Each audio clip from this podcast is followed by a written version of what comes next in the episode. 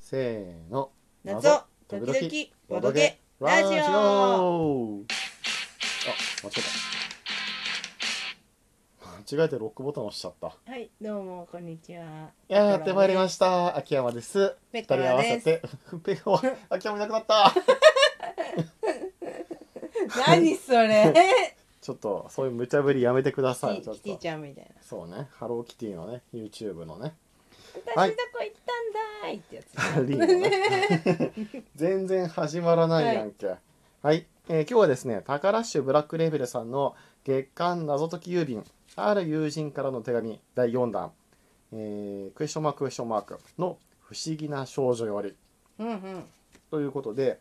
えーまああの宝市ブラックレーベルさんはあの4ヶ月前からうん月間謎解き郵便と称しまして、うんえー毎月持ち帰り謎をこう1作ずつリリースするっていうのを企画としてやっておられますと。何足で特徴としては、えーブラックレーベルさんが今までに開催してきた、うんえー謎解きイベント宝探しイベントに登場してきた、えーキャラクターが、うん今あのプレイヤーにこの手紙を送ってくれるといいいねうことで嬉しいねえー第4弾となる今回はですね、えー浅草の、えー花屋敷で、えー今もなおなのかなあの、うん開催していうるんうん謎,、謎解き花小町うんに登場する、まあ、あるキャラクタうーからまんあ手紙が返ってきたとういんううんことでございますね。僕謎解き花小町好きなんですよ。 あれラストアンサー報告しし忘れて報ない告してない。そう 報告し忘れてますよね。あのーこれねいやもうまさにやられたとしか言いようがないんですけれどもああ、提出時間皆様のご注意くださいあの提出時間がですね花屋敷閉園の30分前なんですよ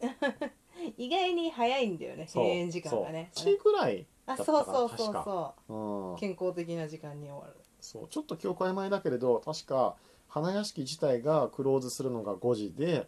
えー謎の、まあ、回答受付は4時そう半なんだっけぐらいとかそんなんだっけ？だった気がすうる、ん。うんなんかあれだったよね。あれはワープあそうそう花そう屋そうそう敷でやってる時に一緒にやってたんだよやっね。てたやってたそうで、一回時間あるからワープもう一回行っちゃうみたいな。えー、違う違う違ったあっけのもう我々はもう最初からあのワープはしごする覚悟で参加してたからそうだ。ワープのチケットを3回くらいかな抑えてたんだっけうん、抑えた抑え面て白かったね。た、うん、であれ、うんまあ、よかったよかったけどあれはあれで、まあ、ちょっとあ のショックなこ我々はとがそうショックなことがあってあのムーの民族大移動についていけなかったって いう。あれね本当に本当マジでちょとショックショックけだったなどあれねいまだに思い出すけどショックね。本当に信じがたいもうね本当にね。何だったのあれはマジでいやまあいいですよまあいいですよでえっとまあ3公演ぐらいの間間うんの時間で僕はこれができるんじゃなかろうかと思ってああ、並行してやろうとそうだ平行平行せ平行でねということであのワープの朝一の公演をうんやって、でそのワープの朝一の公演をもとに、えー反省点とかうん次は誰の派閥についてどういうアクションをやろうかっていうのをペコラさんが考えてる間に僕がこの謎解き花小町をそ進んなめんだるっってたっいうけ そんなんだったっけ結構なんかペコラさん途中でもうワープの方言うとなっちゃってさああもう一旦もうこの謎解きの方は次回また花屋敷に来来れたば時いいにやればいいじゃんみ来れたばいいない 感じ今はこれを考えようよって言われそうてだいやーでも今これもいけこるからこだいやよ両方 できる両方できるそうだよいやきっと両方いけるからみたいなここだよまあね僕らよくないあのちょっとねそうだねん並行しちゃいけないちょっとうん反省でございますいやでも同じとこ行くからどどうせなら両方やりたいえみったとい最な後こうやったってなっちゃったんだよなるなるなるなるなる、はいこれねやっぱりなんかどうして謎解きプレイヤーははしごしたがるのかなへえうんあだって新宿に行ったならばもう可能な限り与田方さんとあの東京ミステリーサーカスをはしごしたいし下北沢に行ったならばえースイッチと、えー下北沢アジあトうんをはしごしたいしみたいな感じででなるべくその普段の行動の過程にも周遊謎を絡ませつつみたいなねあーこれ買っとけば移動しがてらできるかもそうそうそうそうそうある、うん あるあるだから同じ会場でさあの周遊がさ3個ぐらい同時に行われてる時もさうん3個いっぺんに買ってさこれ上から下に移動しながら3個全部同時並行すればそんいいなんちゃうみたいなそんな無理やろいや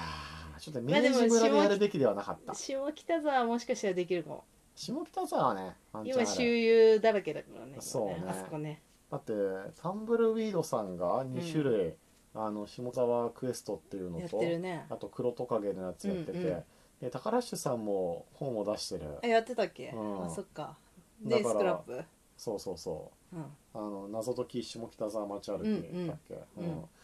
でだからまあ、まあ、もちろんあのスクラップさんのはもう我々遊び済みだけれども、うんあのタムルウィードさんと宝橋さんはまだだからうん、あの両方同時並行して遊べるとは思うけれど もさすがに違よくないうよ団体の全然違う話を両方同時進行でやるのはきっとマジでやばいからやめた方がいいと思 う。混ざっちゃうね、混ざるもうこの今回のこの話しようちょっと、うんしよ見知らぬあなたへ。う、これ面白かったいねや面白かったあのーま毎回ちょっとさあの傾向が違うじゃ変なわってきたい、ね、うんあのー最初の2作はちょっと似た感じもあったけれども、あの前回第3弾の「カラス」のやつは、まあ、原作の謎にちょっと、うんうんあのー近いような感じで、もう一回遊べるドンみたいなね、うんあの時の懐かしい、うんあの言葉の薬もう一回できるみたいな、うんうん感じだったけれども今回は結構あれ文章量が多かったねあそうねストーリー重視というかなんというか正直この「ある友人からの手紙」シリーズでここまでがっつりと文章をあの読むことになったのってうん初めてじゃないかしら、そうかもしれない、ねえそうかもしれない今までなんだかんだ粉ぞ粉ぞみたいなね、あそうそうそう粉ぞ粉ぞ粉ぞ大謎みたいな感じ手紙自体はね、うん結構そこそこ、まあうんうんサクッと終わって、うんうんであとはこの謎解いて私が伝えたいことをちょっとそうそうやってみよあのうみたい見なてみたいなねそれに比べて今回はかなりそうね、あのー読むことになったしれ面白かったよあ面白かったよこれ面白い、うんこのあ三種これ使うそうねうん、うんのもちょっと面白いよねそうなのよここのキャラクターも結構好きだよそれちょ好っときだよこれなんかおちゃらけ感あるでしょおちゃらけ感あるかどうかわかんないけどここの子でしょいやまあまあまあその子もそうだしうん全部この顔がついてるじゃんあーちょっとこう NHK 教育テレビみたはいいな感じあるよイねそうそうそう これぬいぐるみになって着ぐるみになって出てきてもおかしくない 子たちだよねまあわかるわハかるわッかチるポッチステーションみたいああそうねな同そん意なしま感じすするよねうん、よかったですよ、あのラス謎も含めてうんうんクリアタイム的にはまあぴったり30分といったところでいいんじゃないえー、と第1弾と第2弾がやっぱり確か30分ぐらいで、うんうん第3弾がちょっと短めだったのかな、うーんまあ、そう考えると分量的にはうんちょっと盛り返してきたのかなっていうのがうんうんうん個人的にうは、んえーございますと、うんううんん次回は、誰でえすーか第5弾「恋に悩む少女よりおお」恋確にかなにらカラスの時もこのラジオで話した記憶があるけれども、おそらくこれは川越初恋、うんの、えーうんうんに出てくるえー少女のことなのではなるど、ほうんいいんじゃないでしょうかちょっと東銀座あれ東銀座だっけあの、うん真歌舞珠伎町謎解きあ真じゃ珠歌舞伎町じゃない歌舞伎座うんはいまあちょっとこの恋に悩む少女からは外れるかなっかなて感じだよね、で、まあ、それよりもねうんその再来月のこの映画好きの風変わりな紳士ほうほうこれが楽しみなんですよ、あはいはいはいこれこれあれでしょあのチネチ川崎のだチネチッタでしょかもしれないねうんえ結構チネチッタ好きなんですチよ、ね、ネチタのあの周遊いいよあれはいいと思うあれいいあれ面白い、うん、ちょうど我々がなんかあのショートフィルムにハマってた時期とも重なるんじゃないかなあねえあの横浜遊びるがオうんープンにして、ストーリーホテルうんうんがちょうどオープンする直前ぐらいうんうにんショートフィルムっていう概念を知って、うん日本ではあんまり、えー15分とか30分の映画ってないけれども、うんあの海外ではうんあの、まあ、監督が名刺代わりにこう作ったりするみたいなな感るじほでどで割と無料で見れたからそうだあねの頃は結構ちょいちょい見てたよね。そうだねうんまあ、それもあって「チネチッタ」のやつはかなり僕も好きあれはいいと思うまだ遊んでない方